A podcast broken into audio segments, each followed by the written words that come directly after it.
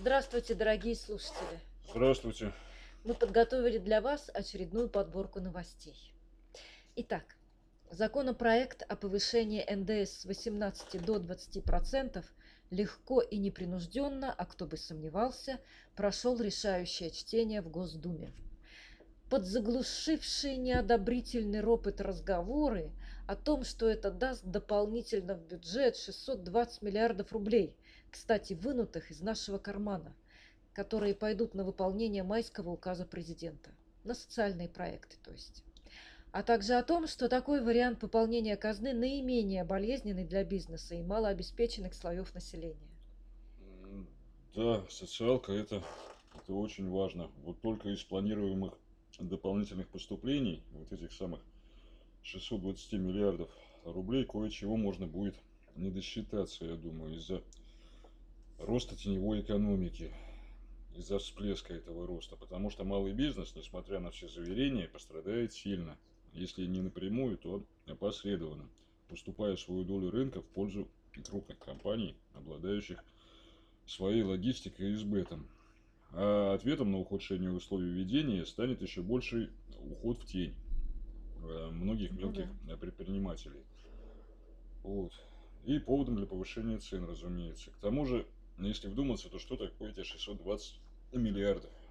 С одной стороны, цифра огромная, вроде бы, а с другой да. примерно такую же, даже большую сумму, 626 миллиардов рублей, Центробанк к апрелю потратил на декапитализацию только трех лопнувших банков – Блинбанка, группа открытия и Промсвязьбанка.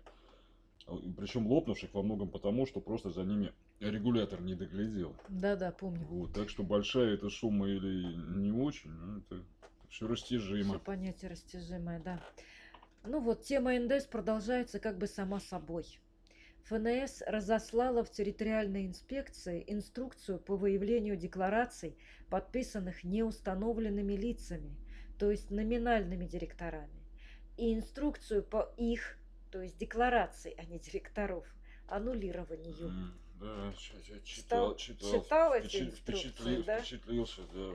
Но вот в своей этой методичке налоговая служба перечислила основные признаки, по которым выявляются лица, непричастные к ведению финансово-хозяйственной деятельности. Ну, что, что это за лица? Ну, те, которые представляют уточненные налоговые декларации с некорректным порядковым номером корректировки, несколько отчетных или налоговых периодов представляли. Нулевки, то есть нулевую отчетность, не проживают по адресу регистрации, уклоняются от явки на проведение допросов более двух раз, не получают доходов в организации, руководителями которых якобы явля... Э, являются, ну да, руководителями которых они якобы являются, или среднесписочная численность которых один человек, ну, либо отсутствует совсем. Ну да, это, да, и там еще много всяких э, признаков, и все они по большей части в голове как-то укладываются. И, и даже вот то самое ИТД, то есть список открыт, там конце стоит и другие. Ну да, открытый список. То есть, что им там еще в голову придет, остается только догадываться. Но один из признаков номинальности я бы выделил особенно. Это то, что вызванное на допрос лицо приходит с адвокатом.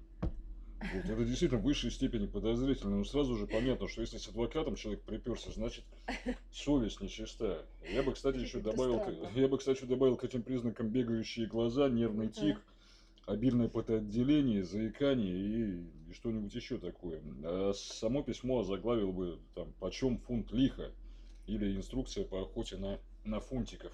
Фунтиков? Каких фунтиков, Володь? Фунтиков. Ну, помнишь фунт в золотом теленке? А, помню, помню, здесь, да, да. Здесь председатель, номинальный да. руководитель, который всегда отсиживал срок да. за своих работодателей. Матерый, матерый человечище был. Было, было, было. Были вообще люди в тогдашнее время. А сейчас, а сейчас измельчал народец. Вот, чекает, чекает сидит. Вот. Да.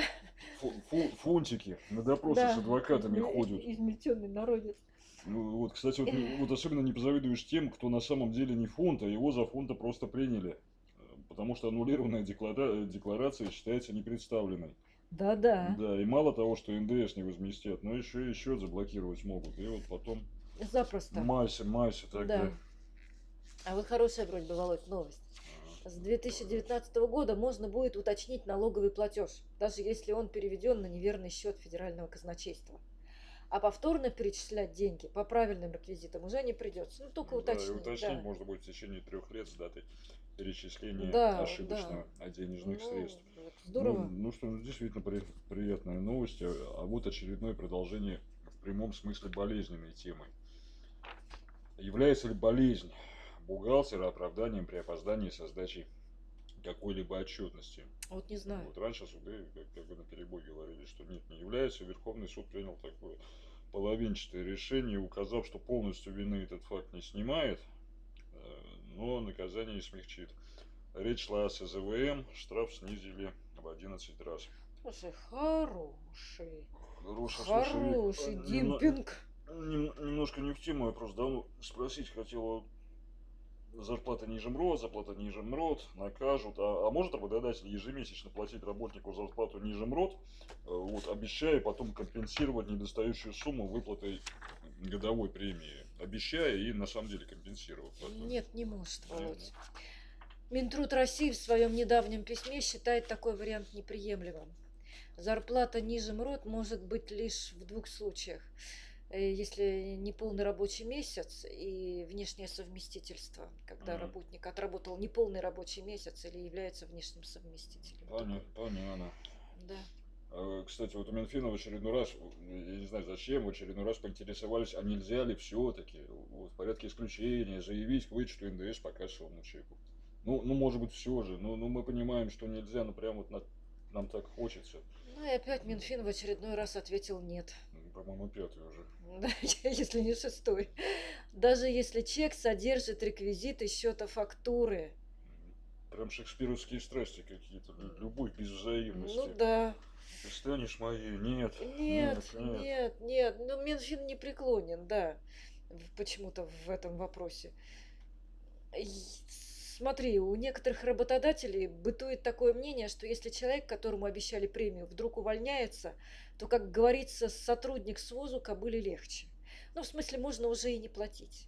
Причем с чистой совестью. Чужой же ведь уже фактически не наш, да? А Минтруд категорически против такого подхода. Если согласно приказу о премировании премию уже начислили, то придется выплатить даже такому вот дезертиру. Мгм. Мгм. Ну, учесть надо на, на будущее. Да. Всяко в жизни бывает. Да. Планы на все случаи не выстроишь. Вот, кстати, о планах. Проверяющие всех мастей уверяют, что пресловутая палочная система и планы по доначислениям при проверках, они давно уже все это в прошлом, в лету канули. А вот на днях бизнес-омбудсмен наш Борис Титов представил веские доказательства того, что ни, ни в каком они не в прошлом. И сильно возмущался по этому поводу, как же так, дескать, сами заинтересованы в том, чтобы предприниматели нарушали. Ну, ну, конечно, заинтересованы, как же еще бюджеты наполнять. Ну да. А вот инициативу, которую я предлагаю завершить наш обзор, продиктована той же необходимостью. Мгм. Главный судебный пристав, господин Арестов, предлагает обязать всех работодателей информировать ФССП, то есть Федеральную службу судебных приставов, о принятии на работу людей, у которых есть долги. Представляешь? Да. Методику выявления таковых он пока не озвучил, но это, видимо, впереди. А я не думаю, мне кажется, и не озвучит, потому что в его выступлении речь шла даже не, не- не только о том, чтобы сообщали о трудоустроенных э, работниках, у которых есть долги, а сообщали также о, о потенциальных, которые были на собеседовании, О, их Боже. не приняли, они ушли, но в процессе собеседования у, у них каким-то образом, непонятно О, каким, Боже. выведали, что у них есть Какой, банковские долги. какой тотальный Ну, контроль. ну, ну, видимо, да, видимо, то же самое что-то. С аннулированием декларации по Мгм. НДС тоже по каким-то признакам поняли, что у человека есть долги, наверное, у него там, Мгм. я не знаю, глаза бегали тоже. Вот, кстати, тот же господин Арестов предлагает лишить должников права получать автомобильные права и право регистрировать автомобиль. Боже мой. Ра- Раз у него нет, нет прав, зачем ему Ну, автомобиль? вообще, да, действительно, Ну, ну действительно, правда, это это логическая логично. цепочка, она, она та еще. Да. железно. Ну, давай закончим, э, закончим уже Хорошим чем-нибудь. хорошим, пора, да, да. наш подкаст. А Вот, например, начался период подписки на наше издание на первое полугодие. Да. Так что, дорогие наши слушатели, подписывайтесь, покупайте, читайте нас. И будете знать все новости, и быть в курсе всех финансово-экономических и налоговых новостей. Вот так. Вот и еще, у нас нет оснований думать, что вы там не доверяете нам на слово, но если вы хотите получить больше информации по озвученным нами проблемам, то у вас такая возможность есть. Вы можете пройти по ссылкам в описании, и там будет самый что ни на есть первоисточник на конкретика подробности. Вот. Ну все, с вами были, как обычно, главный редактор журнала «Практическая бухгалтерия» Владимир Хвориков.